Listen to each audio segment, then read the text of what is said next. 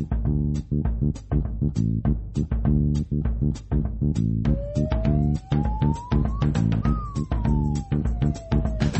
ねねねつもじねねねねつもじねねねねつもじねねねねつもじ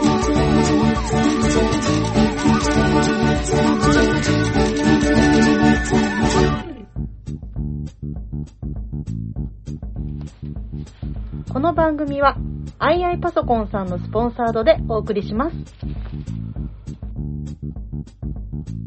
えーどうも、米粒社家のサンキュー達夫です。気が燃えるです。アストミシンゴです。石井美久です。よろしくお願いいたします。いお願いしまえー2023年一発目、ブヒブす。やったえー理想のあの子とのデートで回収した CG を報告してもらうコーナーです。本日は、えー東藩足富先生、そして、えー石井市に来ていただいております。お願いします。ー。は1い。月っていうことでね、あの、12月にあったエピソードを、まあ皆さんに報告してもらってるという感じですかね。はい。はい。えーっと、まず最初に、芋焼酎さんからいただいております。ありがとうございます。はい。ありがとうございます。まあ、芋焼酎さんというのは、このブヒブのコーナーではなぜかハイレグをずっと追いかけてる。あはい、はい、はい。ええそうなんですよ。ハイレグなんですよね。あ完結しませんでしたっけ？完結したつもりなんですけど。前前回1個あって、はあ、まだ続きが。い。えーっと、おいしんぼ。こここで、おいしんぼブームが再び来てるんであすけど、急に。はい。アニメ102話、えー、どんぶりバーサスのり巻きに登場するアンナ・マリーナさんにハイレグレオタードを着てもらいました。してもらいました。えっと、ちょっと皆さんわかんないと思うんで、今、ズームで収録してるんで、ちょっと画像を見ていただきたいと思うんですけど、この方ですね。この方です。あの、こういう、アンナ・マリーナさんという、はい、見たことあります。おー。僕はあのはいーまあ、日本の、なんか武道が好きで日本に来た人なんですよね。で、この方は、あの、記者をやってる方なんですけど、ほう。はいはい。あのー強そうな。その前に、日本文化というのはどんぶりだっていう男性記者の記事があるんです。A パートがそれなんですよ。はい。で B パートにその記事を読んだっていうアンナが東西新聞に乗り込むんですけど、うん。あの、一番最初のセリフがオスなんですよね。おー。僕、はい。あの、イメージ的には、なんつうんすかね、あのー帝国歌劇団の、あカンナの、カンナに近い感じですかね。はい。で、あの、すごく意味不明の日本語を喋るっていう。うんうんうん。あのーんなんとかうじとか言ったりするんですよ。だから、ああー。ひがうじ、なんとかでござりましょう、みたいなー。感じ。トンチン関係の外国人さんそうでです。そうです。はいはい。今、今そんな外国人いないですけど。ですね。うん。片言なんですね。このアンナにハイレグレオタードを着てもらったという、なぜかプレイになっちゃってるんですけども。本当だよ。えーこのハイレグレオタードを着た時のリアクションのセリフですね。おう、ブラボー芋焼酎、ジャパニーズ歌マロ、この V 字カットは、メイトゥ、メイト村正の切れ味の角のごとし、藤山もびっくり、ナム八万大菩薩。えー以上です。あのもない。後半は、このね、あの、名刀村正の切れ味の、もう格のごとし、藤山もびっくり、南無八万大菩薩っていうのは、あの、原作そのまま出てくるセリフあるんですね。あるんだ。あるんかい。で、この方が、あの、ハイレグ喫茶常連編ということでいただいております。あ、はい。俺は行きつけの喫茶キャッツアイで、一杯3500円の水で割り増ししただけの薄い薄いアメリカンコーヒーの10杯目を飲んでいると、女主人に声をかけられた。うんどうやら軽食の新メニューを考案中らしく、週3で通う俺に意見を求めてきた。多いな。喫茶店とはそもそもコーヒーを楽しむ店であって、軽食を提供するなんて邪道中の邪道。あケチャップの匂いが充満する店で飲むコーヒーほどまずいものはない。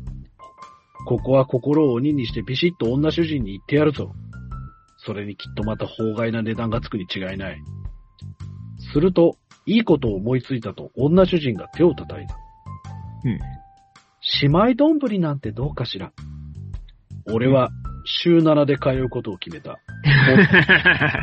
ぼったくり切ったキャッツアイの常連が続く。ということでね。いただきます。百歳に戻ってきたんですね。戻ってきちゃったんですね、結局ね。三姉妹のね、お店に戻ってきちゃったという、あの、しょうもないお話でございました。いいと思いますよ。何度も戻ったらいいと思いますよ。何度も戻ればいいです。ええハイレグに対するそのこの異様な執着心が全く理解できない。そうですね。えー、続きまして、わかめご飯記者からいただいております。ありがとうございます。はいありがとうございますはい、ありがとうございます。ボッチザロック、いいですね。えー、山田亮さん。おりょう先輩はいはい。えーと、この方ですね、髪の毛の青い。うんうんうん。ね。よね。はいいや、よかった。うん。えー、ボッチザロックの山田亮さんとのブヒブ。はい。ある日。はい。いいベースラインが浮かばないから引きに来てほしい。という連絡が来たので、のこのこ亮先輩の家へ行きました。ずるいなぁまず連絡取ってるっていうねえ、ず、もうそこでずるいですけどね。後輩なんですね。はい。で、家行っちゃってるんですね。うん。部屋に着くなり、なんか好きなフレーズ弾いてみて、と言われ、言われたいな。適当に弾いていると、なるほど。あと少しでイメージ固まりそうなんだけどな。と、真剣な表情をするりょう先輩。すると急に私の顔をじっと見つめてきました。ど、どうした？んちょっと耳貸して。うん。え？うん。ふぅアイシちゃん？ちょっと何し、今ので浮かんできた。ありがとあう。え？あ、そう。じゃあ、今日はもう解散で。いや、ベース弾いた意味。終わり。出されてますね。いいですね。めっちゃいい。はあ。お石石めっちゃいいですか？これ。なんか、ボッチザロック私、1話途中ぐらいまでしか見てないんで、ちょっと、あ、これは後でシラフの時にちゃんと見ようと思ったんですけど、た、多分このキャラ好きなんですよ。多分ですけど。いやー、そうでしょうね。多分好きなんですよね。そうでしょうね。うん石石いいなお好きそうな感じね。はあ。なんか、想像をかき立てさせられるような。うん。うん。今、具体的に何かしたって結構あんまり描写が。ないですね。ただまあ、ベースを弾いていたと。うん。うんそこにあ、の耳に息を吹きかけられた。あいい。それで今ので思い、今ので浮かんだっていうね。東さんいかがでしょうか？あの、さまず言うのはね、あの、石井ちゃん、りりょう先輩はね、ポンコツなんですよ、すごく。うんあそうなんですか？こう見えて。あの、多分ね、キペさんと今、石井ちゃんは同じような目線なんですよ。あ、りょう先輩ってなってますけど、全然もう、はいはい。どんどんポンコツがボロボロ、今のも全然エロくないんですよ。あ、エロくないんですか？そこがいいんですよ。う ん なんか、そこしてないように思わせて、すぐそこが浅いっていう、あー、はい。もうサブカル女子がしそうなことを全部やってるんですね。下北沢のこう美味しそうな、こう、おしゃれなカフェに行くけど、お金ないみたいな感じの、あ、背伸びしてる、背伸びしてる感がね、非常にいいんですよ。だから僕はこの、思い話は好きですね。このブリブは好きですね。わかめご飯記者でした。ありがとうございます。はいありがとうございます。がとうございます。いいな。あの、東は後で賞を、あの、送ってもらうんで、あの、覚えておいてください、ねもちろんです、もちろん、もちろん。ありがとうございます。メモって、メモってます、メモってます。では続きまして、ゆりぶひぶ。えー年末だったよ、ゆりぶひぶ。クレヨンしんちゃんの深爪流行。え？あ、またあの人ですね、絶対ほ。ら、この、はいはいはいはい紅さそり隊ですね。埼玉紅さそり隊のあ埼玉紅さそり隊の、この、はい深爪流行ですね。うリーダーですね。恋愛禁止というルールを作ったそうそうそう張本人だけど、自分が恋愛しそうになったっていう。ちょっとあの、ミサエとの区別がたまにつかないんですけど。はい。言わないでください結構、結構初期のキャラクターなんでね、うん、そうそうそう。へーあんま最近は見ないんですけど、たまに映画に映ったりするんですけど。はい。プリマドンナ星座おしないさん。はい。はい。深爪流行。上の、はい魚の目を銀。吹き出物マリー。外反母趾プリマ。うん。あ、さ増えた。三人揃って埼玉紅さそり隊。なんだじゃがいも娘。また今年も女芸人グランプリの話でもしてきたのか？うん。おー、師匠話が早いね。今回はもういい加減優勝してくれ枠が A マッソで、対抗がスパイク、大穴が天才ピアニストかなっていうあ あ、もう、もうダメだ。結果、天才ピアニストが優勝で A マッソ、スパイクは1回戦敗退。A マッソのネタは尖りすぎというか頭が良すぎた。天才ピアニストは漫才でやる。なんとかやねーってツッコミがいかにも流行らせたいみたいな感じで嫌だったんだけど、コントだったからそれが封印されてて見やすかった。うんあと A マストで見たいようなネタを天才ピアニストがやって、ジェネリック A マストみたいな感じだった。うん。どうしたんだ？ボケが一切ないぞ。あとスパイクについても触れてやるよ。うん師匠は今年の大会どうだった？紅生姜の雪だるまコントが評価されてたけど、あたいはエルフの携帯屋で敬語を覚えるギャルってネタも良かったと思うな。へえ、師匠がギャル芸人評価するのって意外だな。何言ってんだ。ギャルの緩さとアホさ加減は世界を救うぞ。あたい最近はパーティーちゃんの動画とか見てるし。パああ。ーティーちゃん？パパパ、はいはいパーティーちゃん？どうしたの師匠？なんか辛いことでもあったの？話聞くよ。ななんだよ、いいじゃねえか、パーティーちゃん見ても。そんなことをあーだこーだ言ってると。あれ？プリマちゃん、明けよろ。世界を救う系パリピギャル、バンドリの桐ヶ谷東子ちゃん登場。はいはいはい。ちなみに見てま、見た目は金髪ロング、声は杉田ひなさん。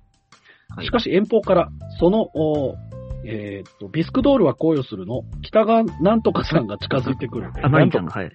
えー、これは、あの、なんとかさんっていうぐらいの認識なんですね、この人はね。あ、この人はそう。ちなみに見た目は金髪ロング、えー声は杉田ひなさん。はい。やばい声優が一緒のキャラが勝ち合ってしまう。しかもこの二人に関してはどっちもギャルで見た目がそっくり。はい。あの、キセ恋の方か、アニメ一切見てないからどんなキャラかわかんない。チュドーンギャルの惑星直列により世界は滅亡した。明けましておめでとうございます。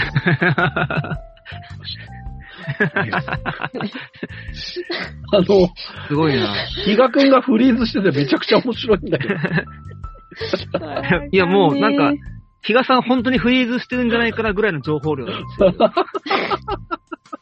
リアルフリーズを起こすぐらいの情報量。前半お笑いマニア、後半ギャル好き。エルフ、エルフきっかけからの。そうだね。これはもう、あのーザ・ W 見てないと意味がわからない。そうです。相当好きですね。僕、だから、あの、ツイッターのお気持ちツイート見てんのかと思いましたよ、今。うん。なんか、あの、かん、あの、テレビ見ながら感想ツイートしてるお笑いファンかと思った。あ、比嘉くんずすごく、すごいっとフリーズしてて爆笑してたんだけど。そうね、ズズームが、ズームがご機嫌なのでえそうで。すいませ。うんん。いやじゃあ続いて、花丸記者。花輪さん。ねもう、花丸さんと言ったらこのキャラなんですけれども、えーっと、ニューゲームの、おー鈴風青葉さん。はい。うんうん。ね、この子ですね。ずっとやってますね。うんうんうん。えー人物紹介、桜ねねさんという人が出てきます。この方はイーグルジャンプのプログラマー、えー鈴風青葉とは幼馴染で、たかお互いを青っち、ねねっちと呼んでいる。はい。あーはいはい。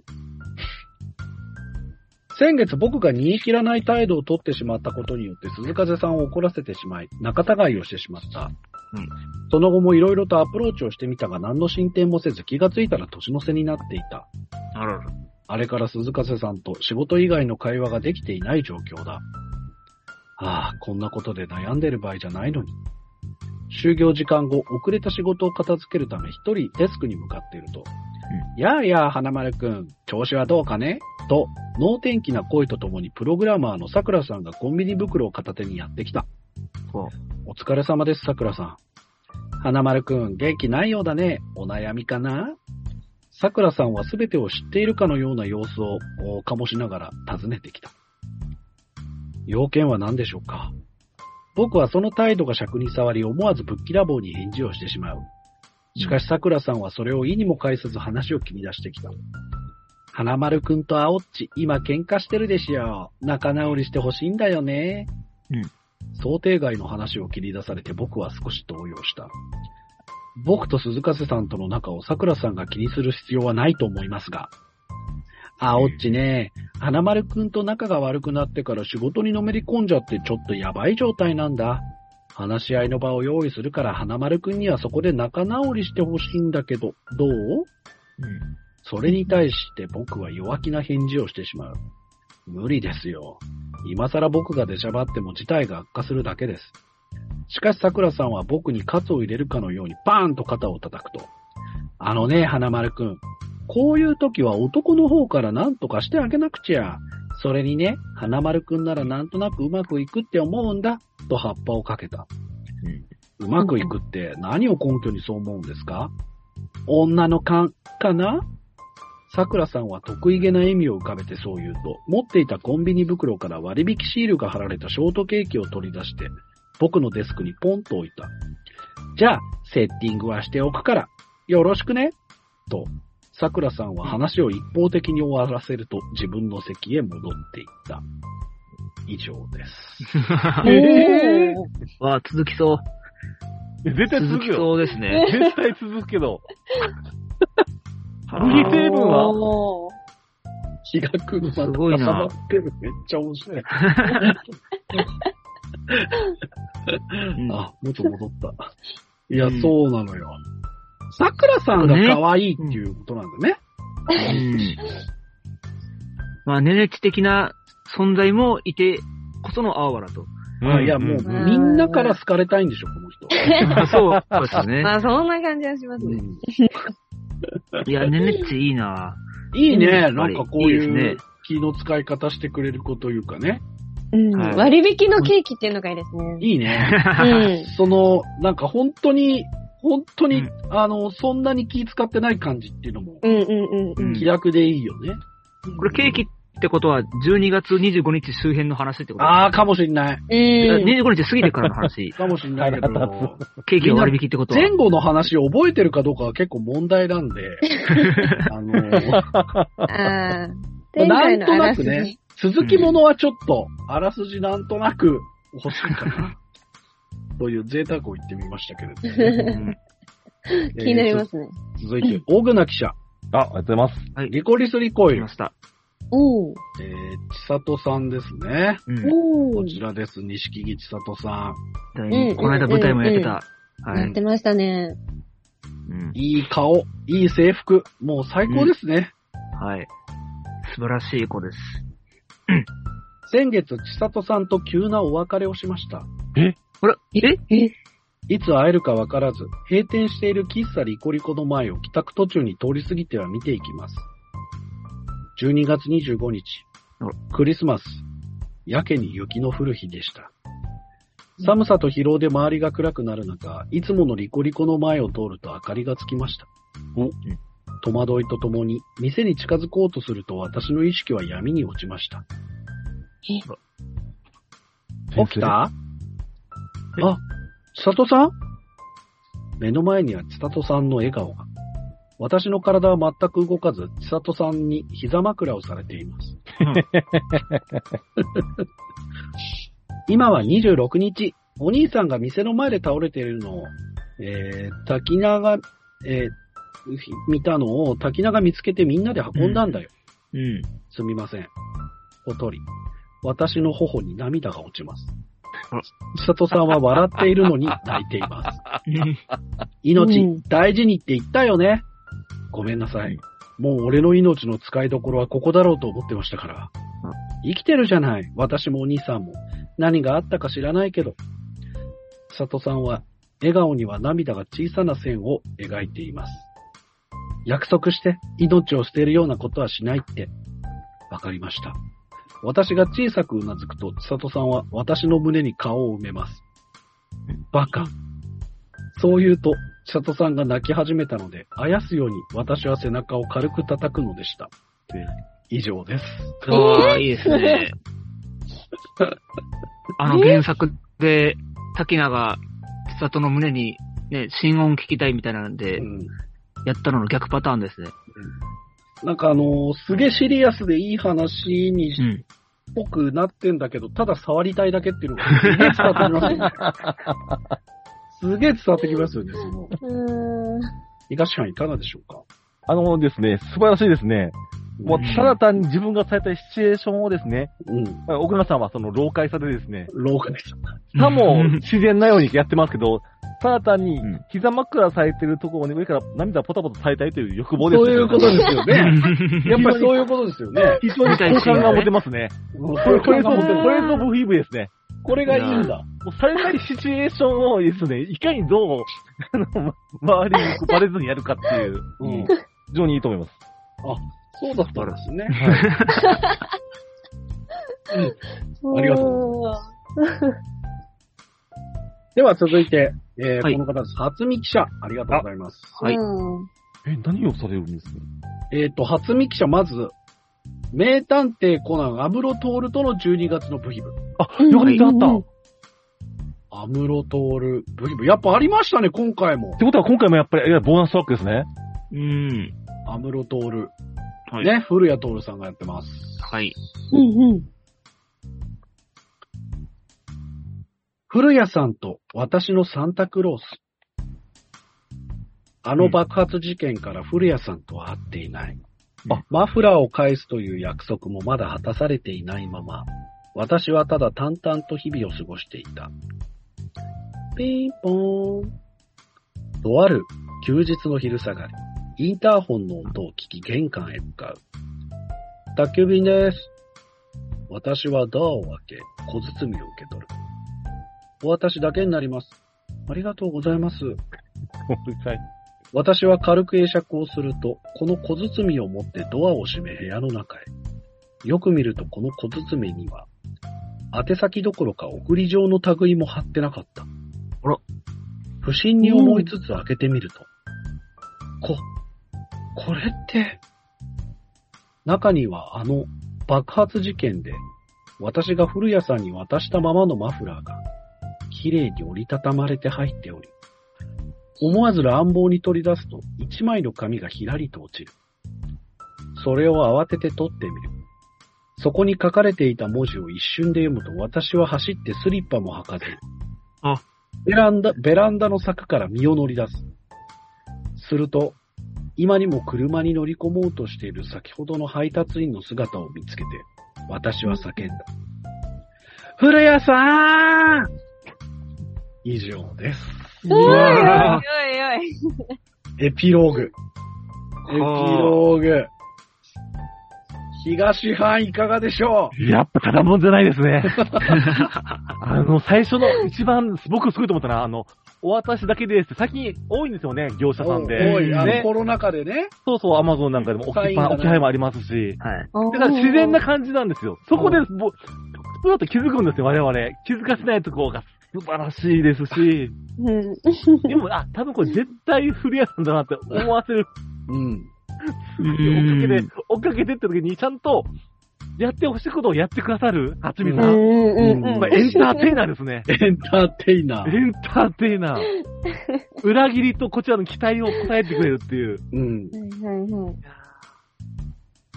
いや、ashuri 先生いかがでしょうか？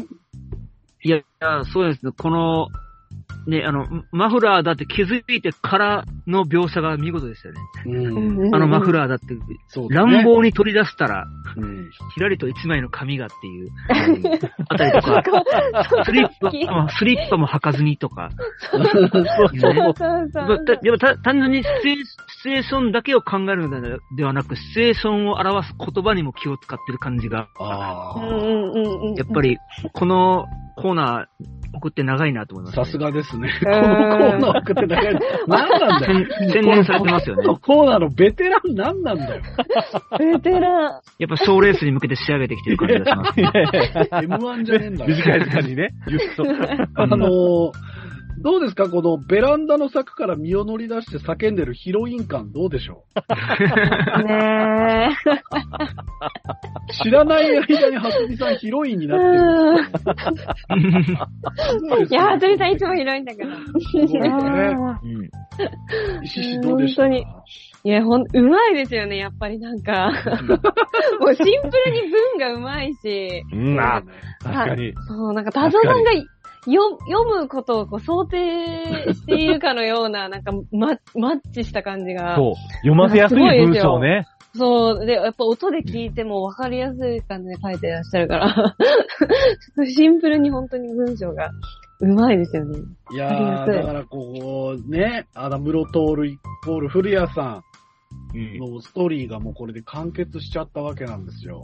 あそうか。え、ってことは次、どのキャラでいくと思います どー。のまさかの作品？VTuber とか？出てきて。向いてるのどうなんでしょでも歌プリ前、あの、同じ作品内でいっぱいやったから、コナンで別キャラに行くとかないんですかね。う。ああ、なるほど。どうなんですかね。どのキャわかんないけどラ？ねもしあれだったら、あの、うんもしあれだったらさっき言ったあの、バーディーウィングっていうゴルフアニメに出てくる、うん。あの、古谷さんが声やってるキャラクターでもいいですよ。いやいや、古谷さんが、あの、アムロって名字なんで。いやいやいやいや。なんでもよくなるでしょ。カーグラフィック TV でもよくなるでしょ。じゃあ行ってみましょう。1月9日にいただきました。えーっと、初見記者。あれ？早くも、え、今月2本ですか？新作です。すごい。先生はエピローグプラス新作。あ、はあ、うん。名探偵コナンの値周一との12月の部品部です。あららららら。そっち、こうか。多分、池田修一さんが好きなんだと思います。うん。あのー、いいですよ最ね。終一は現 FBI 捜査官。で、狙撃の兵手、黒いニット帽をかぶり、タバコを加えた姿がトレードマークで、レフティー左利き。はい。黒ず黒ずくめの組織に潜入捜査をし、コードネームはライ。えー、ライバ峠との一件で、えー、偽装し、えー正体を隠すため、えー、沖安原に変装していると。はい。ですね。えー、これ、まあだから変わってないんですけどね。いや、いい当た。ってしまった。ありがたい。えー今度はどんな感じになるんでしょうかね。はうん。赤い周一と失恋しても人生は続くというテーマでいただいてます。ほうい。え？え、なんかテイストが。突然だが、私は FBI に勤めている。ちょっと待ってくださあ、えー？ちょっと待あってくだ、さいあ、別人か。え？なるほど。い。え？なるほど。FBI といっても、潜入捜査などみんなが想像するようなものではなく、うん。机でパソコンに数字を入力しまくる、ただの経理だ。うんそんな私だが、今絶賛片思い中である。相手は FBI 捜査官赤井秀一。部署も立場も違う彼とは面識がほぼなかったが、2ヶ月ほど前、喫煙室でタバコを吸っている姿に一目惚れした。うんうん。それからというもの、彼のことを無意識に目で追うようになったり、気づけば頭の中は赤い周知で埋め尽くされていった。このままじゃダメだ私は悶々とした気持ちに耐えられなくなり、ついに告白を決意する。決戦は12月24日クリスマスイブ。うんその日私は休憩時間を狙い、赤井秀一がいつもいる喫煙室へと足を運ぶと、狙い通り赤井秀一がタバコをふかしていた。赤井捜査官、折り入ってお話があるのですがよろしいでしょうか？そして私は自分の部署と名前を言ったが、赤井秀一は誰とも見知らぬ人間に急に話し話しかけられて少し驚いた顔をしていた。しかし私は、えい、ママよ、と言葉を続ける。うん。担当直入に申します。私は赤い捜査官のことが好きです。あら。ですので友人関係からでも良いので付き合っていただけませんか？すまないが、断る。うん。撃沈。赤井秀一は間髪入れずそう言った。そこから何を言ったのか、どうやって家に帰ったのかも覚えてはいない。付き合えるとは思っていなかったが、まさかここまできっぱり振られるとは予想外で思いのほか、心にダメージを負った私は、失恋を忘れるために仕事に没頭した。それから新年を迎え、以前より出されていた事例にて、新しい部署へと初出勤した私は、思わずその場にいた人間の顔を二度見ならぬ、十度見した。彼女は今日からこちらの班の経理関係を担当してくれることになった。みんなよろしく。FBI 捜査官のジェームズ・ブラックのその言葉に、赤井秀一だ。よろしく。と、目の前の彼は私のことを一切覚えていない様子で、初対面のように挨拶された。以上です。こう、以上 なんだ。最高の1話。最高の1話。あなるほど。なるほど。これもう、ハーレクイーンじゃん。ハーレクイーンじゃん。いやわかるだから一回失礼した人と職同じ職場で、そうそう。あの、一緒に何かをすることになるっていう。うーん。やー、テレ東の朝やってるドラマ感がすごいですね。あるわ うん、ドラマっぽいですね。ドラマ、いや、素晴らしい。アメリカのドラマにあるわ、これ。ですよね。絶対ありますね。これいいななんだよね。東ちゃんいかがですか？いや、これもう、皆さんこの第一話もう何度も聞いてください。これ絶対、絶 絶対に最終回の伏線がね、いっぱい入ってると思うんですよ。絶対もうそれぐらいだと思いますね。これは、ちょっとあの、情報がいつもより多いじゃないですか。絶対伏線だとかトラップがいっぱいあると思うんで、皆さんこれ絶対必聴ですよ、これちょっと。僕はクリスマスあたりがなんか怪しい気がしますね、これ。あの最終回への伏線みたいな感じで。あのー。一年後。ー、ね、クリスマスイブに告白してるんだけどさ、はいそ。の、告白を決意したって言っててさ、決戦、決戦は12月24日えクリスマスっていう決戦はクリスマスっていう言い回しがちょっと古いのもなんかいいよ。いや、そうなんですよ、ちょっとドリカム感が一緒、ね。ドリカム感出ますよね、こう。そうですね。とりあえず、なんか、これからシリーズ化して続くとして、喫煙室は絶対に何回か出てくるでしょうね。あー喫煙室は。そうですね。赤い捜査官。うん。と、ああ、いいね。以前、以前から出されていた事例によりででしたね。うん。告白関係なかったということを、そういうことです、ね。本当にたまたま、本当にたまたま。うん。だからこれは結構重要な情報ですよね。うんうん。はいこの後だから赤井秀一の意思で移動が行われたっていう風に取られないようにするためですからね。ねね細かい。細かいよ。すごいな。一種どうでしょうか？え、なんかその、私、なんか、私は FBI で働いているみたいな。さもうその出だしが毎回これから聞けるんだろうなと思うと、ワクワクしますよね。突然だが私は FBI に勤めている。あ、ごめんなさい。FBI といっても潜入捜査などみんなが想像するようなものではなく、机でパソコンに数字を入力しまくる、ただの経理だ。もう、え、それが毎回決まってくると思うと、もう聞くだけでも面白いですしそう、なんですよね。同じになっていくのかな。なんかちょっと文体も、ちょっと硬い感じで、そうだね書いて、いつつもたまに、やっぱ、はつみさんの、もう天性のヒロインっぽさがこう、出ちゃう。なんだよ、天性のヒロインってさ。なんか、だって、えーい、ままよとか言ってますよね。古い言い回しね。最高です。あと、達夫さんのゲームの引き足がちょっとですね、ちょっと池田修正似てたのが多かった。小作で面白かった。おしゃくりですね。ちょっとうま、うまかった。いやうんー、すごいです楽しみね。どうなるうんでしょうか楽しみですねい。や、でも、うん第1話、第1話感があってすごかったですね。そうですうね。ちゃんんと。では続いて、ロココ記者よりいただきました。うん。ありがとうございあます。りがとうございます。えー、配給。えー、岩泉はじめ。はい。との正月のファーストコンタクト部費部という。あ、お正月ですね。はい。はい。吉野さん。えーはいはい。この岩泉はじめというのはこのキャラですね。吉野さんがやってるやつうですね。んはいもう吉野さんがやってりゃもう本当にもう威勢のいい若者って感じなんですけど、バレー部のキャプテンですね。うん。及川とは小学校からの幼馴染。うんえーお互い容赦のない関係だが、えー影山にアウンド呼吸と言われるほど息の合ったプレーを見せると。青葉女性のエースであり、パワーとテクニックを合わせ持つスパイカーとういう、ん。はい。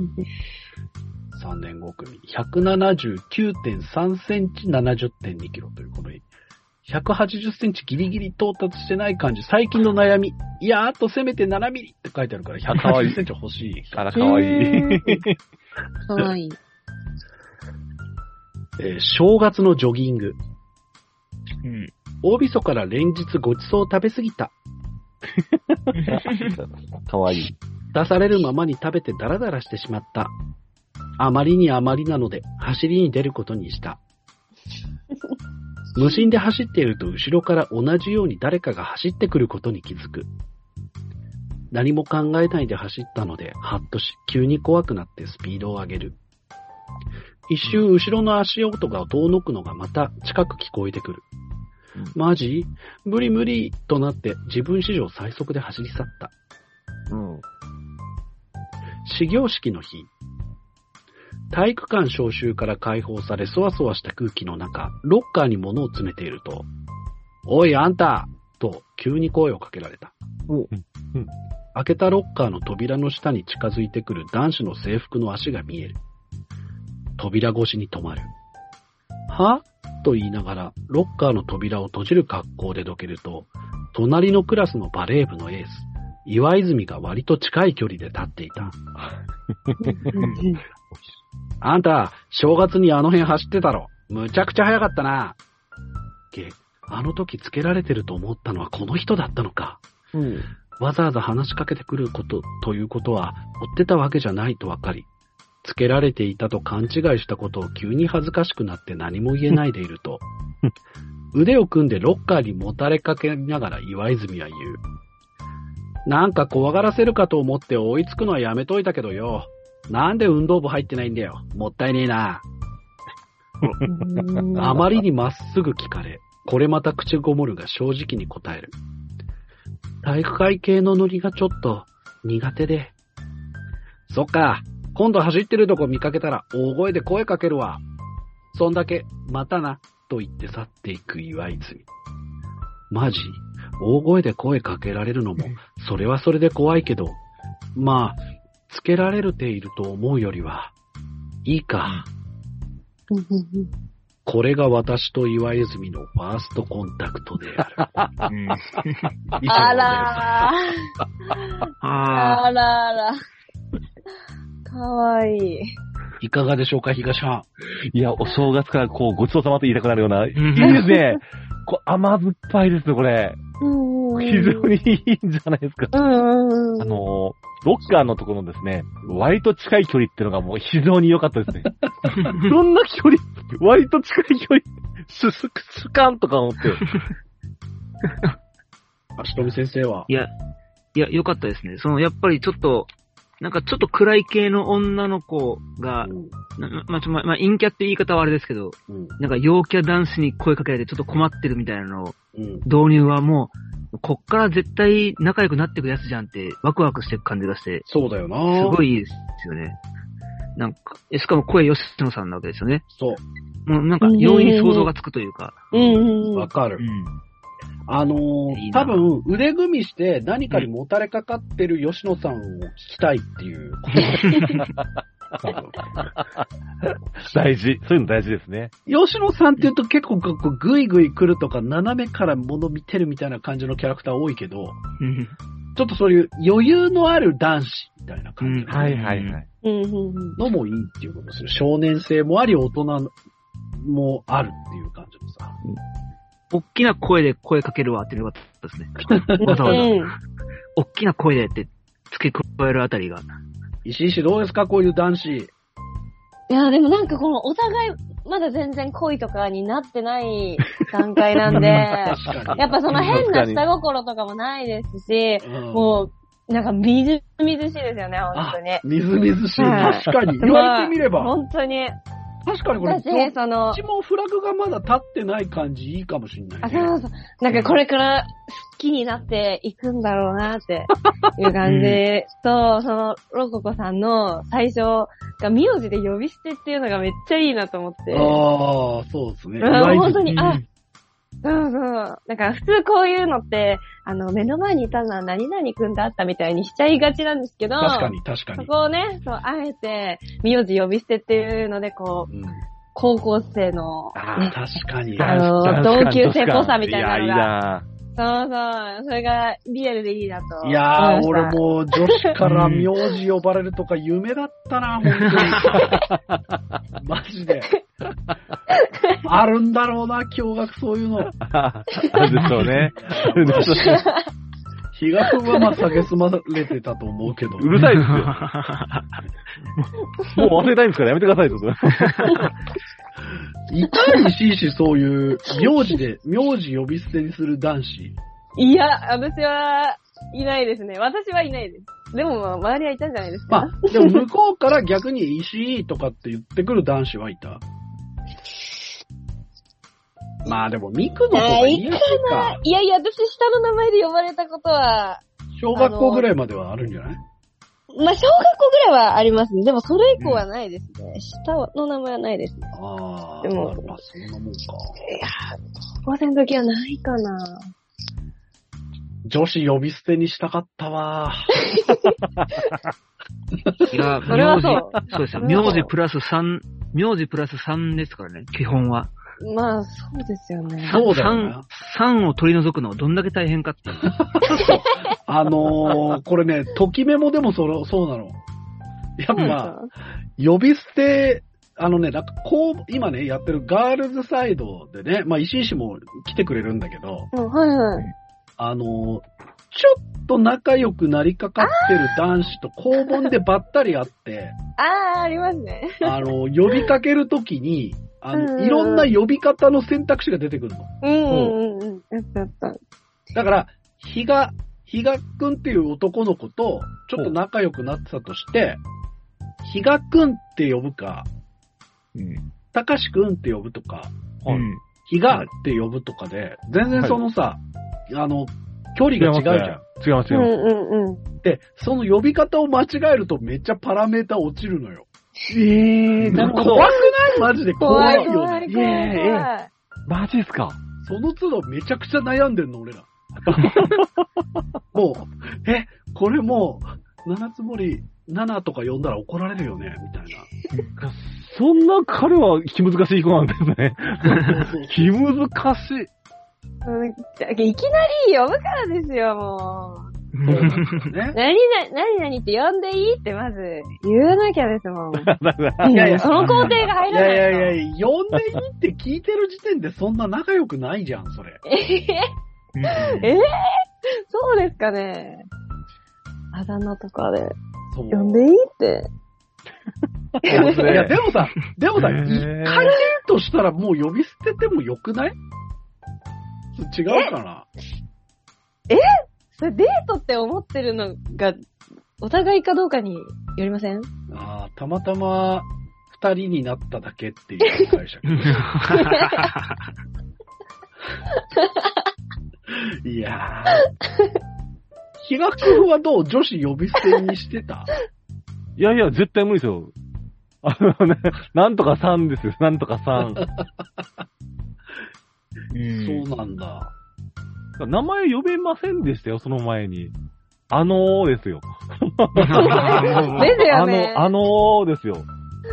なえ、名前呼んできた気持ち悪いってやりたくやりたくないです。あ、あのー、え、私？あ、そうです、そうです、みたいな感じです。そんな名前なんて、名字なんて、同級生敬語？っていうことよあの、あのーでしたよ。誰にでも、女子は。比嘉君また特殊だからな。そうですね。全然参考にならないです。あとうん、結構沖縄は名字かぶり多いのかな、だから多分基本的に名字とか読まないですよ、絶対。あのーそうです。ね。うんあ、そう。えー、そうなまあ、の日が特に多いもんね。比嘉は絶対ないですね。確かに。荒城とかもそうだよね。そうですね。はい。うーん。足飛びも結構あの周りはいるの？周りはまあちょくちょくいますね。ああ、へやっーぱいるんだ。すげえな。うんだ本当にあの、こ、こっちでよく聞く、ベタな名字のやつの方が名字で呼ばれがちですよね。山田なんかとか。、山田とか岸本とか。あー。ああ、なるほど。はい。沖縄、沖縄ではあんま聞かないような名字の人の方が、あ名字で呼ばれがちなうん。感じありますけどね。確かに確かに。ほど。比嘉くんはわかるんだけど、足飛びってさ、なんかお沖縄帰ると沖縄弁になるいや、でも本当に、あの、友達がなまってたりしてたら、会話の流れで釣られてなまるぐらいはあるぐらいで、ああ、そうなんだ。なんか単語としての沖縄弁とかはもうほぼ出ないですね。うんえ、それ、上、ななんかもともと鉛薄かった、もともとなまり、もともと薄かった上に、うんもうずっとテレビばっかり見てたから、もう、あ沖縄弁がどんどん抜けてって。ただそ、の、わかる。自分の おばあちゃん、おじいちゃんとかおばあちゃんとかが喋ってる、うん。なんかもうバリバリの沖縄弁の、なんかうんヒアリングはできるみたいな。ああ、なるほど、英会話はできないけど、まあヒアリングだけできるみたいな。そういう感じの。これ俺、あの、一緒にラジオやってる牧田さんとか鹿島さんにも話したんだけどさ、はい。あの、テレビの言葉はな、なんだと思ってたの？自分は生、方言だっていう意識はないはずじゃん。はあ。テレビのなあ言葉と普段自分が喋ってる言葉違うっていうのはどう折り合いをつけてた？のいや、もうなんとなく、あ、自分なまってんだなって、なんとなくもうパッて気づいた瞬間があった気がしたんまあ、あそうなんだ自然となんですけど、うん。なんか、あとしかもその時ってやっぱりその、標、テレビからも標準語と関西弁がどっちも聞こえてくるみたいな。うん、そっか。だから特にお笑いとか見てると、うん。やっぱりその、標準語も聞いてるし、関西弁も聞こえてるから、うん。関西弁が、鉛って言われてるんだったら、自分の喋ってるこれは何なんだって、あ急に思ってきて、なるほど。うんうんうんまあその、自分に、なんか強制したわけじゃないんですけど、うん自然と標準っぽい喋り方にはなってきてましたね。ああ、そう自なんだ。分の中で。うん直そうと思って直したわけじゃないんですけど、全然。比嘉くんは？どう思ってた？僕は普通にあの、あ標、標準語っていうふうに思ってたんですけどね。それああの、アナウンサーさんとかは普通に、あの、名前とかないですし、もちろん。あ、そっか。いや、だから、テレビの中ではみんな無理して標準語を喋ってるっていう思ってたあ、いやいや、そういう、そういう意味では、あの、外国人みたいな感じで見てましたよ。もちろん。あそうなんへだ。まあ、いや真似をするとやっぱり、あの、馬鹿にされるんですよ。あの、要はその標準語みたいなこと言うと、ああ、なるほどね。いや、ない、ないちゃずらしてや、きも、きも、作用と？かってやるので、あ、今の比嘉さん、今の比嘉さんの言葉もヒアリングができますね。ああ、なるほどと。っさには出ないですけど泣いちゃ、泣いちゃじらしてで。あの、そうなんです、もう、テレビの箱の中のもんだからみたいな感じで。ああ。でしたよ。もう全然折り合いとかもなく、もういやいやもう、沖縄、沖縄、東京は東京、はい、終わりみたいな感じでした。おうーん。群馬はそんななまってないよね？群馬は、まあ、そのテレビとかで聞く分には全然違いを感じたことはなくて、うん。ただ上京してから通じないなみたいになることはあって、こっち来てから気づく、あ、これ方言だったんだみたいなのは、まあ、あちょこちょこえー。ありますね。す群馬のあ、そうそうなの方言って何？うん、うん、うん。まあ、まあ本当に方言みたいなので言うと、なっからうんまげだんべがな、みたいな。めちゃくちゃ燃えるね。何今の？何今の？まあでも多分地域によりますけど、なっからがとってもみたいな、すごくみたいな意味で、なまらと一緒ですね。ああ、そんな感じですね。北海道でいう。うん。うん。で、まあ、美味しそうで、うまそうがうんまげになって、なっからうんまげ。うん。で、まあ、ダンベみたいなのは決めつけみたいな感じですかね。ああ、うまそうだなっていうことね。ん。すっげえうまそうっていうことだね。あ、そうですね。あと最近、なんか、気づいて、えって思ったのが、あの、私の地域だと、ひらがなの、うんえっと、あいうえおのおと、和音のおが、二つおがあるじゃないですか。うんうんうんあれの使い分けを、えっと、和音のおの方を重たいおって言うんですよ。え？え、ですよね。重たいよ？はい、重たいおって、オタクのおってことだよね。あ、そうです、そうです。オタだからど、とかの。うん。あ、そうです。どっちのお？みたいになった時に、あ、うん。重たいおの方だよってうん。なるんですよ。えー？だけど、え、聞いたことねうんそう、でもこれ、なんか、そう、でも、私の地元、てか群馬だと思うんですけど、うん。もうそういう風に教わるんですよね、小学校の段階で。ひらがなを教わるときに。で、これうん去年ぐらいに、なんか通じないことに気づいて、なんか、えーってなりました。えー、そうなんだ。うん。びっくり。面白。じゃあどうやってみんな使い分けてるんだろうって思いましたね。お前はまだ群馬を知らない。っていうアニメがありましたからね。ありましたありまね。した。名作。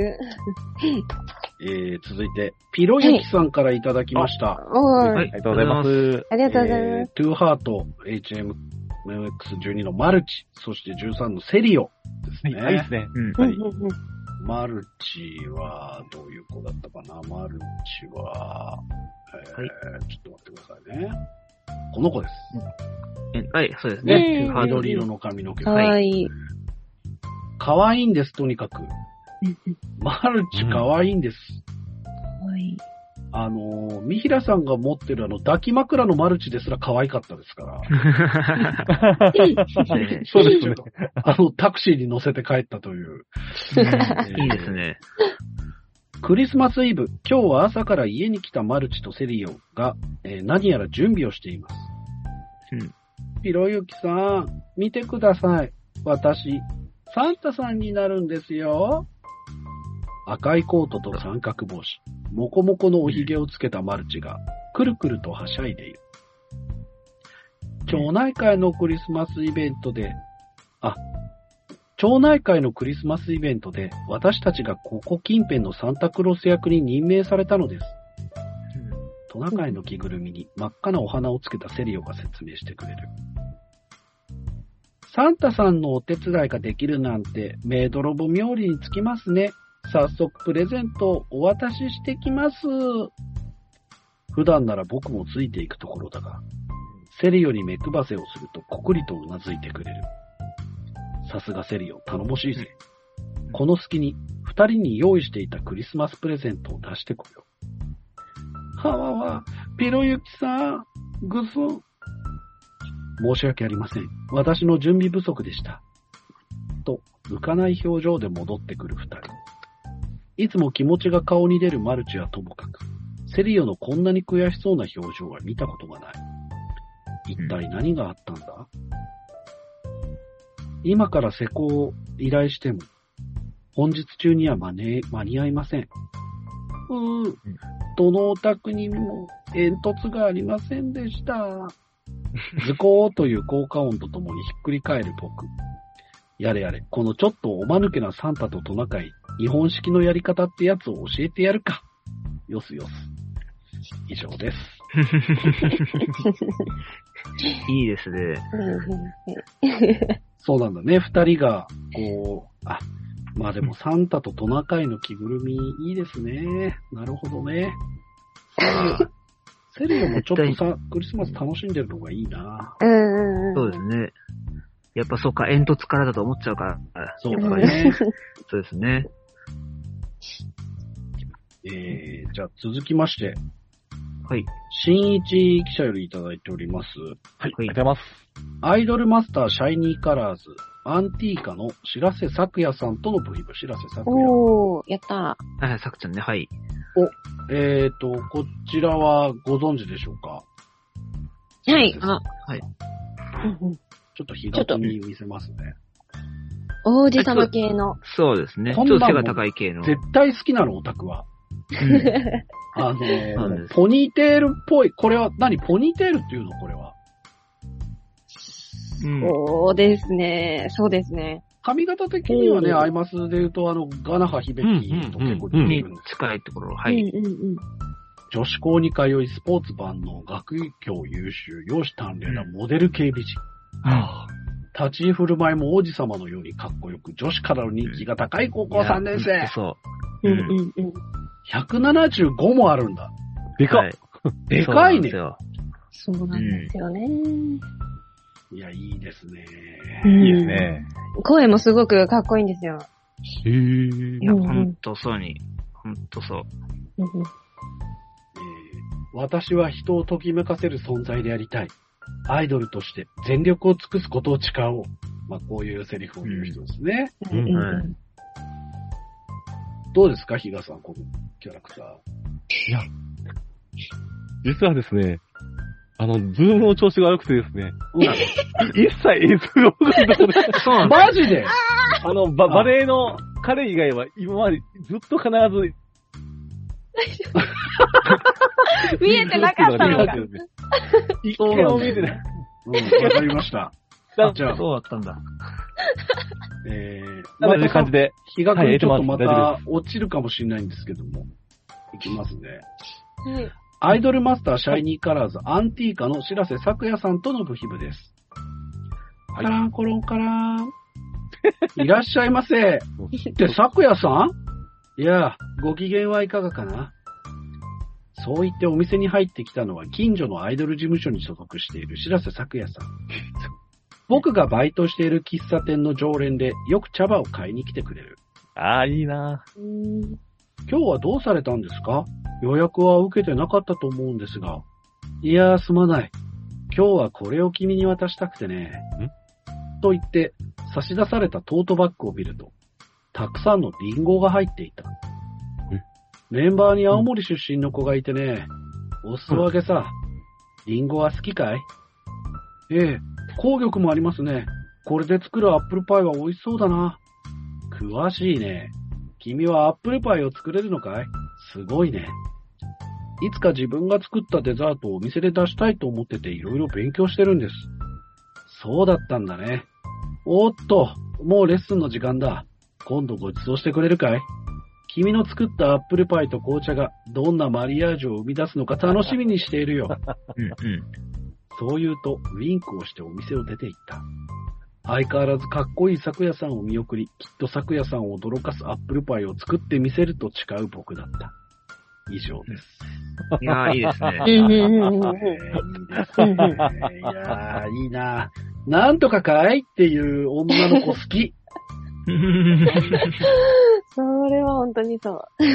いやー、すごいなあと、女の子に君って言われたい。あー、わかる。さあ、足富先生どうでしょうかこのアイマス、シャニマス。ね。いやー、ほんとやっぱ、あの、プライベートでもずーっと白瀬作画をやってるんだなって感心しましたね。いやいやいや、ね。そうですね。キャラしてない。うん。うん。まあ、素が、素がそうなのか、あえて演じてるのかがわからないところが、このキャラクターの魅力ではありますけどそうで、すな。うん。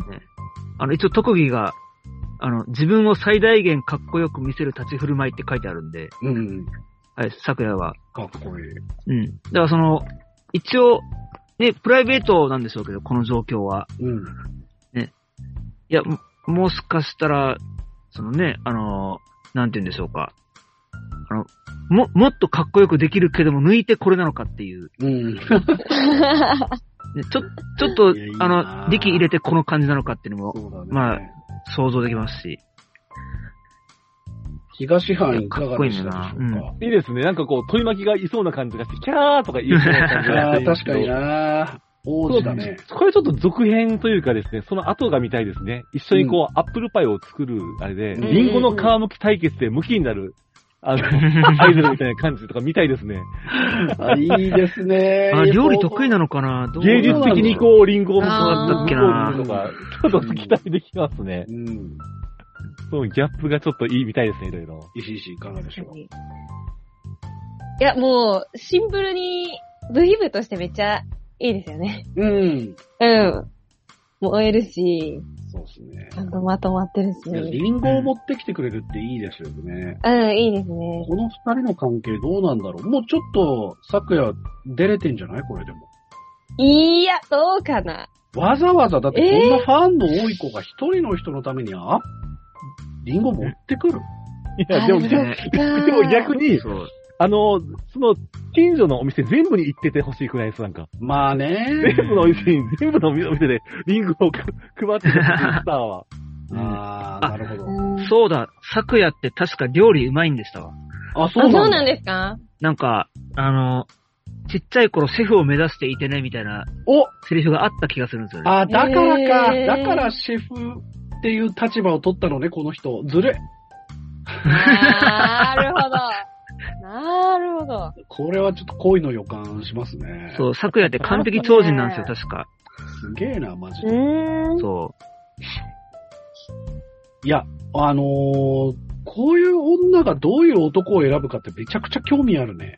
う。うーん。そうですね。あなんか、それあるよね。なんかその自分たちにとったら全然恋愛対象じゃないんだけど、これだけパーフェクトな人がどういう男を選ぶのかっていうのはさ、はいはい。うん。興味あるよね。確かに。ありますね。なんだろうね。今で言うと誰なんだろう。あのーいや、まあ例えばさ、うんその、荒垣結一さん、結果的に星野源さん選びましたけど、はいはい。ああ。あれって、あの答え合わせどうなんでしょう？これ、なんか、あー、あーっていう感じですよね。まあ、そうかーっていう。さあ、ちょっと、うん傷、傷、傷が、傷をえぐられちゃう。傷なんだ。傷をえぐられちゃいます。まあ、納うん得は納得なんだけど、これ、まあまあ、うんそうかーっていうのあるよね。うんなんか、なんか例えばですけど、この昨夜が将来的になんかドラマかなんかに出て、うん。その、なんか相手役をやってた男性。こちらもい、こちらも、その、イケメン俳優いやだな。やだやな。だー。いや、やっぱそうなったら、やっぱ、いなんか、行きつけの喫茶店のシェフと結婚するとかの方が、あ、じゃあもう、かっこいいそれが正解、それが正解ですよ。かっこいいよね。うん、それかまあ地元の幼馴染とかの方がいいね。いやそうなのよもうやだ、ほんとに。いや、絶人気対、俳優とか。いや、絶対フランスの片田舎にいる、才能があるけど、全然見出されてない、こう、芸術家とかですあ、ね。いや、いいね。あ、それ欲しい。それ欲しい。意外とありがと木をポンポン、今日木彫りをやっててですね、何その木彫りみたいな感じ。なんかチープなんだよね。あの、ど、だ、だから今で言うと橋本環奈さんとかがどういう男性を選ぶのかっていうのは、なんかさ、センス出るじゃん、やっぱ。出ます、出ますね。本当ですよね。どうすんすかね、本当に。いや、僕に、あの、橋本環奈ちゃんの理想は、うん。才能がまだ、あの、世間に見つけられていないうん。若手映画監督ですね。お前だから木彫りの人と同じパターンじゃねえか。あ、まあでも映画監督ね。こう、伊丹十三さんとね、あの、奥さん的な感じの。あ、宮本さんみたいな。ああいう、こう、あああいうのだったら僕は許せますね。二人三脚で。ーお前の許可いらねえよ、別に橋本環奈。いやいやいや、許しませんよ。そう簡単には許しませんよ、カンナは。えじゃあさ、うんじゃあ逆に、大谷翔平はどんな女性を選ぶべき？どんな、どんな女性を選ぶと思う？あうわ。いやー。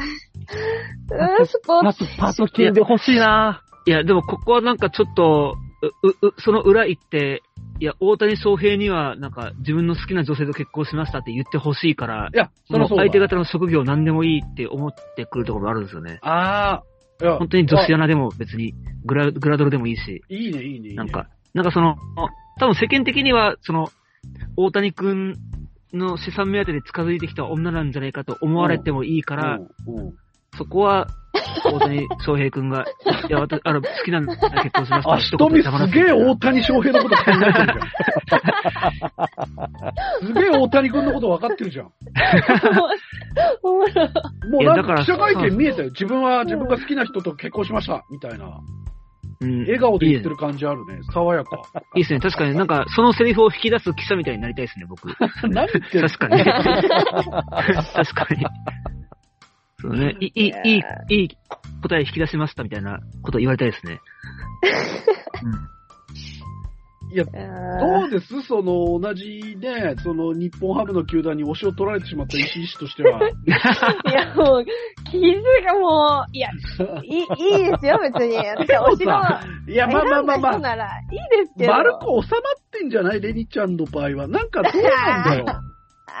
その、そのさ、め、例えばね、日本ハムでもさ、吉田康生とかもいるわけよ。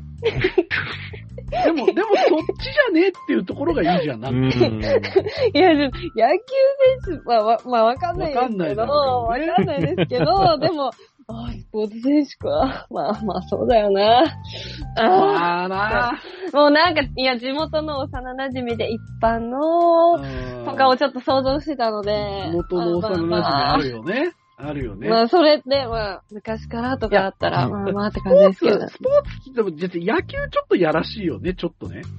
その、すごく偏見ですけどね。サッカーもそうだね。サッカー選手かってなるけど、まあ、うーん。どうなんだろう。あの、剣道全国3位とかだったらなんか、おーってならない？まあ、剣、まあ、剣道の方がまだいいかハンドボール、日本代表。ら。あー。ボールか、あー微妙だ。まあでも、まあでも野球よりは、まあまあま野あ球よ うんり大きなお世話だよね、本当に。本当ですよ。うんいいや、でも、そうですね。幸せ咲夜だったら、でも、どんな人を選んでもファンを納得させる感じではありそうですけどね。そうまあ確かに。全然。いや、だからね、あの、ごめん、美味しんぼの話に戻っちゃうんですけど、えしてましたっけましたあのっけー、一作目。美味しんぼで僕が僕もずっと言ってる二木まりこさん、完璧超人なんです。うん。本当にもう仕事もできるし、まあ、海外帰りで、鼻っ柱が強く、うんいい女なんです。その、その二木さんが山岡さんを好きになるわけですよ。もう婿候補として迎える準備。満タンの、しかも貝原雄山の息子って知らなくて、彼の本質の凄さに気づくわけ。うん。なんだけど、金魚の糞みたいについてるさ、栗田に結局落とされちゃうわけよ、その山岡は。うん。で、結局、ニキさんは山岡とは亡くなって、そのカメラマンの金城さんという人と結婚するんだけど、はい。いや、俺はね、やっぱ山岡を見出したニキマリコは素晴らしいと思うんですよ。うんこれは女としてセンスあるなっていうのはあるわけよね。うん。だから、その、比嘉くんが言う、その、はい木彫り、田舎で、地方都市でまだ見出されてない木彫り名人みたいな、を この人は天下を取るアーティストになるかもしれないみたいな感じで、見出す夢を多分、ニキマリコは叶えてくれてたわけよ。ああ、はいはいはい。うん。っていうことなんですよね。うんこれやっぱね、センス出ますよね。出ますね。出ますね、女性のセンスが。いや、昨夜大変ですね。大変です。いやだから。本当に、いや、俺それだとクソポンコツ男とかと結婚してほしいの。おー。これまあ、あとは、あの、ニヨドくんみたいなね。人ああ、仁淀くんいいですね。仁淀くあ、ん。この間の、はい。そうそうそう。ニヨドくんよかったよね。まあ、あいつでも紐体質だからな。大丈夫かな。えー、いきます。じゃあ続いて、まあ、はい。えっ、と、同じ方からなんで、えっ、と、どうしようかな。おいしんぼの女性寿司職人か、はい。えーハイスクールオブザ・デッドのブス島サイコ先輩。どっちがいいかな。えーと、石井氏どっちがいいかな。えー、どうしようかな。ブズ島さんはいつも、あれですもんね。はい。いや、好きなんですけどね。うん、いや、美味しんぼで。おいしんぼでいきますか。おいしんぼで行くとなると、あの、夏子さんという女性寿司職人ですね。はい。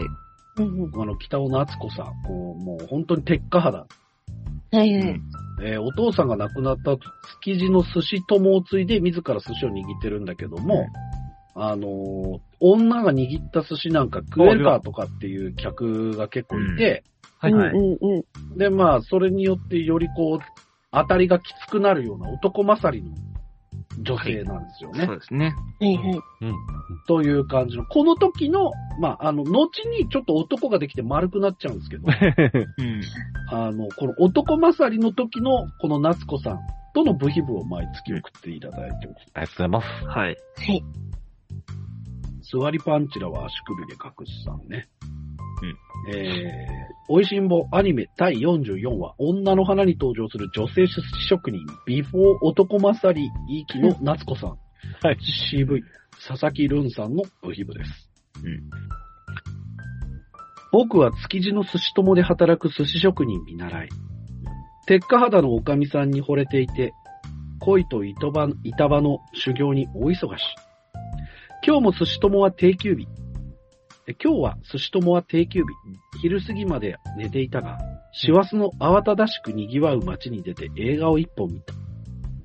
映画館を出るとすっかり日が暮れていて、歩いていると築地についてしまい、足は自然に寿司友に向かっていたあら。2階の住居に明かりは灯っておらず、1階の店にはのれんは出ていないが、明かりが半分ぼんやりとついていた。引き戸を開けると、おかみさんがカウンター席に座り、コップで酒を煽っており、かなり酔っているようだった。ああ、やっこじゃねえか。こんな自分にどうしたんだい？の問いに。おかみさんこそ、そんなに飲んでどうしたんですか？と切り返す。なーに、今日は北尾さんに食事に連れて行ってもらってな。プロポーズされちまったんだよ。あら、あら、もうこれで三度目なんだ。とさらっと言われて、僕は驚いて言葉を失う。北尾さんはおかみさんの幼馴染。うん。僕が思っていた以上に二人の仲は進展しているようだ。でもよ、俺っちは寿司職人としてはまだまだなんだ。恋だの愛だのにうつつを抜かしてる暇はねえんだよ。と言うと、コップの酒を一気に飲み干してカウンターに突っ伏してしまった。僕はそのまま寝てしまいそうなおかみさんに肩を貸して、2階の部屋に連れて行き、布団に寝かせる。はいこの分だと、明日の仕入れに起きれるかが心配ですから、僕が起こしに来ます。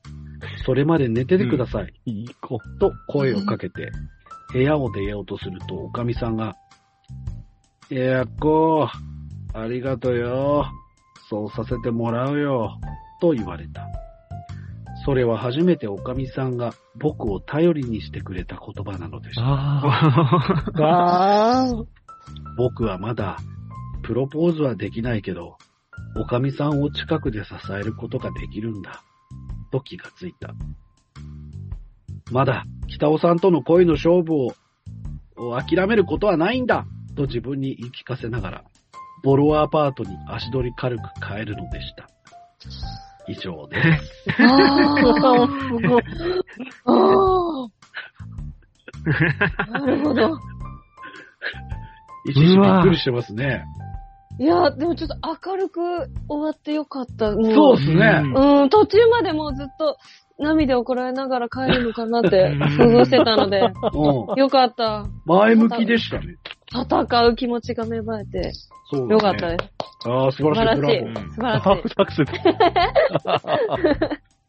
東藩、いかがでしたでしょうか？いや、あのーここ何年かで一番切ないブヒブでしたね。おうあとうん、すごいヤッコファンになれますね。応援したくなる。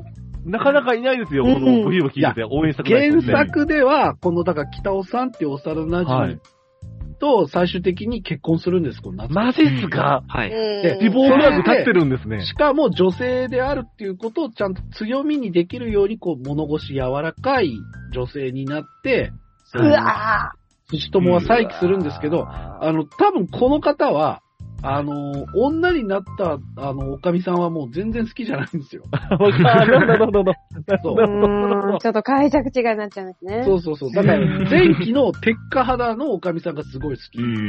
で、だからこれが、北尾さんに勝つ世界線の話になるのか、はい。原作をいじらないのか、ちょっとまだわからないですけれども。あーこれどっちでしょうねこれ？うわ足富先生はいかがでしょうか？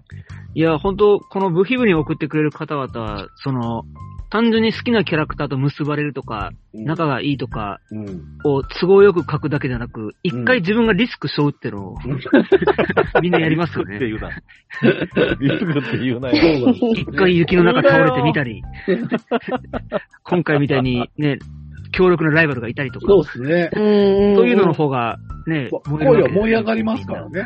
確かに。そうですうん、いいですね。東さんいかがでしたでしょうか？いや本当にそうですね。確かにか、本当に喧嘩を売るのか、もしくはもう、ね、ぜ断絶、絶交して、別の寿司屋に入ってね、対決するのかとか、ちょっと、あー、なるほど。今後の展開どうなるんだってのが、ちょっと予想つかないんですけど、うん。予想上回ってほしいですね。どうですか？この鉄火肌の女性。には全然興味ないですね。うん。でもまあ、酔っ払ってちょっと隙があるわけよ。ちょっとヒヤッとしますよね。あー、でも、うんそう、そこ思うんですけど、そこで手を出さないやっこの方の、うんうんうん。岡野は勝つんですよ。うん。だからだんだんおかみさんのことはムカついてくるんですよね。うんどんかいやろうと。男だと思ってねえなっていう。そうです、そうです、そうです。あで、気づいた時には遅いんだぞっていう、ふうに言いたいんですけど、あやっこが幸せになってほしいと思っちゃうんですよね。誰だったらいいんだろうっていう。いや、切ないね。切ないですうね。ーん。さあ、ということで、東藩、じゃあね、えっ、と、じゃあ、東賞は最後に選んでもらいましょうか。石井市、記憶に残ってるやつある？ああ、あの、ロココさんの配給のやつかな。岩泉、あ、そうです。うんやっ、ぱ、あのみずみずしさが、みずみずしさに、あえーいいですね。あれがじゃあ、石井賞、おめでとうございます。確かにね、正月のファーストコンタクト部品部。はい。えー、足富記者、足富先生はいかがでしょうか？いや、僕はもう、あの、マルチのあそうう、んピロユキさん。やつ、いいですね。マジで？はい。いや、お本当にだから、ササンタってこういうものだっていうのをもう、うんなん。か、原理主義でいろいろ用意してるマルチを想像しただけで可愛いので、あ確かに。で、やっぱりとど、で、やっぱりあの、えん煙突ないんですね、が聞きましたね。あうんうんうんうん。足富そんなに真剣に聞いてたんだ。うんこれ、だって、下手したら、本物のトナカイ用意し,、うんしざるを、すあ、するとしころそうな勢い。いだもんね。それぐらいの勢いですもんね、マルチって。うんい。や、可愛かったですね。足富面白いね。真剣に変態だよね。いやいや、そんなことないですよ。皆さんの素晴らしい作品をね、聞いてるわけですから。さあ、じゃあ、東藩、お願いします。あの、東まあ、非常に、お二人で迷ってましてですね。はい。あーどっちでしょうかなって思うんですけど、あーでも、あの、わかめごはんさんの、りょう先輩との曲作りにします。おーあ、ボッチザロックの。僕、ぼっちはいはい今僕、死ぬほどハマってですね。おー山田亮さんとの部品部。もうはい。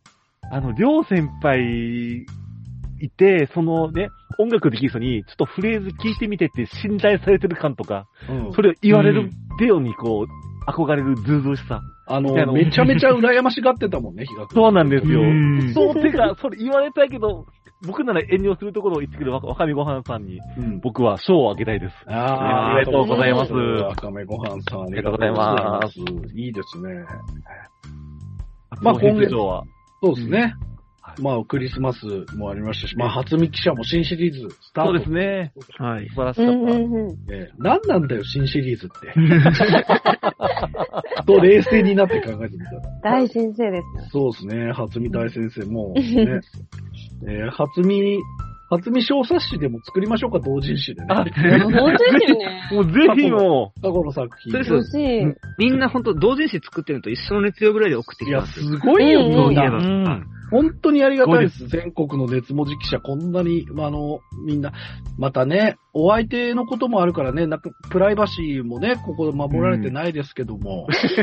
本当そうです。そうはいです。ね。まあでも報告していただいて本当ありがとうごう、ありがざいます。とうございます、本当に。うん、ありがとうございます。力作ありがとうございます。あの、異様に長いやつも減ってきてるんで、あの、みんなコンパクトになってきてますね。ありがとうございます。皆さん、ありがとうございます。もう。はい。えーすべてのメールの宛先は、熱文字 at gmail.com です。じゃあ、東藩、来月は1月にあったことの報告ですけど、まあもちろんね、はい。初詣とかそういうのはあるかもしれませんけれど、はい。あのーえーどんなところに期待したいですかね？そうですね。あの、外を歩き回るのもいいですけども、お部屋で遊ぶ、はい。テーブルゲームといいますかですね、まあ、すごろくであったり。ね、福笑いであったり、うん。テレビゲームでもいいですよ。そういうちょっと、あの、イチャイチャが見たいですね。お正月ののんびり、なるほど。1月3日ぐらいのちょっと飽きてきたかな、感の？箱根駅伝見終わった後ぐらいのあ、感そうですねじですね。。こう、まったりしてる二人の日村見たいです。ありがとうございます。はい。足止め記者は？僕はなんか、まあ、その、みんなやっぱりお正月とかそういう関連で来るんだろうなっていうところを、うん。あえてなんか、大学の件、うん。大学のああ入試ね。なるほど。そっちに絡めた作品とかもし来たらグッと来るかもしれないですね。ほど。面白いかも。なんか自分が大学の受験経験がないので、あー。うんうん。で感情移入できるかどうかわかんないですけど、な、ちょっと他の人の話聞いてみたいですね。うん。石井氏は？私は、と、誰かしらには絶対ちょっと書いてほしい、お正月の、あの、エロイベがあってですね はいはいはい。それをちょっと書いてほしいんですけど、うんまあ何かというと、二人羽織ですね。あ やってほしい。その手があったか。ー。え、どっちが、どっちが女の子ですか？えー、ちょっと、それはもう、悩みどころですよ。どでも、いや、う、あ、どっちがいいですかね？いや、後ろ女の子はさ、やっぱエロすぎない？なんか胸が当たったりとかそういうのもあるじゃん、なんか。気になっちゃうよね。そうですね。いや、じゃあ自分が後ろに入ろうかな、じゃあ。女後ろ？いやいや、あの、僕が後ろに。あ、そういうことですね。そうですね。それか、まあゆりでもいいですよね。あ、いいですあね。ゆりいいです、ゆりいいですね。いいですゆりがいい、ゆりがいい。ゆり、ゆりいいよなゆりに人羽織最高だ。マリミテとかでやってほしいななんか。そうですね。フルで、フルでなんか周り。お正月さ、幸子様の家にみんなで遊びに行く時とかあったじゃん、なんか。ありましたありましたはね。いはいお屋敷ですごろくみたいな。はさやこおばさんも出てきたりとかして。いはい。あん時に人羽織なかったか。うわー、もうゆみちゃんと。本当はあったかもしれませんよ。あっ本当はたんですけど時間の尺の都合で隠したりとかあーそうそうあー尺の都合でね。はい。いや、だから、ね、聖様とかが、はいあの、幸子のふりして、ゆみちゃんの後ろに入って、あ手を、手を動かしてる時に、うっかり手が胸に当たるみたいなことが。絶対あるやつじゃないですか。絶対あるやつだ。あるかもしれないよね。ちょっと、聖様何をなさってな、なさってるの？ああ、ごめんごめん、うっかり手が、みたいな感じ。そうです、そうですね。私の妹にそんな不自然なことしなさらないでください。絶対あった。えー、せいさん見事で、焼き餅焼かしてあげたわよ、とかって言うのああ、いいです。言う、言う、最後は。仲がいいねとか言ってね。そうです、そうです、そうです、そうです。そうですよね。うんうんにぜひ二人羽織を。はい。お願いしますありがとうございます。ありがとうございます。えー、といったわけで皆さん理想のあの子とのデートで回収した CG、えー、部費部まで送ってください。レスモジアント gmail.com までです。ということで本日もありがとうございました。ごきげんよう。お疲れ様でした。お疲れ様です。お疲れお疲れ様です。超初心者向けパソコン教室 II パソコンは、わからないことがわからないあなたのための教室です。教室でのパソコン、スマホの操作から、出張指導でのプリンター接続やインターネット、メール設定など幅広く受けたまわります。熱文字を聞きましたとおっしゃっていただくと、教室授業料、出張指導料ともに500円引き。東京23区内出張費無料です。今年で創業25周年を迎える II パソコンをぜひご利用くださいませ。